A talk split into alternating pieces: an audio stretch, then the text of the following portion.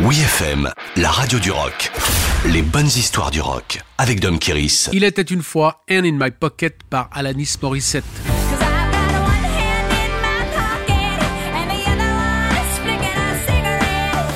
Pas la peine de faire trop compliqué pour décrocher un hit radio. Encore faut-il être traversé par la grâce et l'inspiration.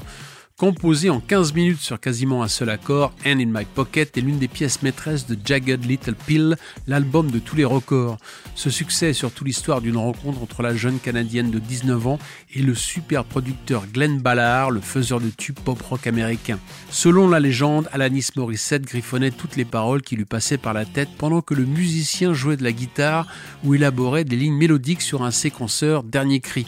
Hand in My Pocket est l'illustration de cette collaboration en toute décontraction.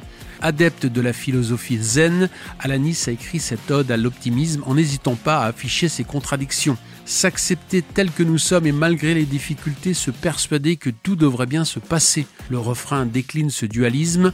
Pendant qu'une main est dans la poche, que fait l'autre main? Cinq choses sont énumérées dans le refrain.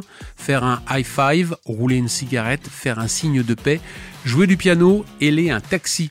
Pendant les concerts, les fans adorent mimer ce que fait la main libre au moment où elle chante les paroles.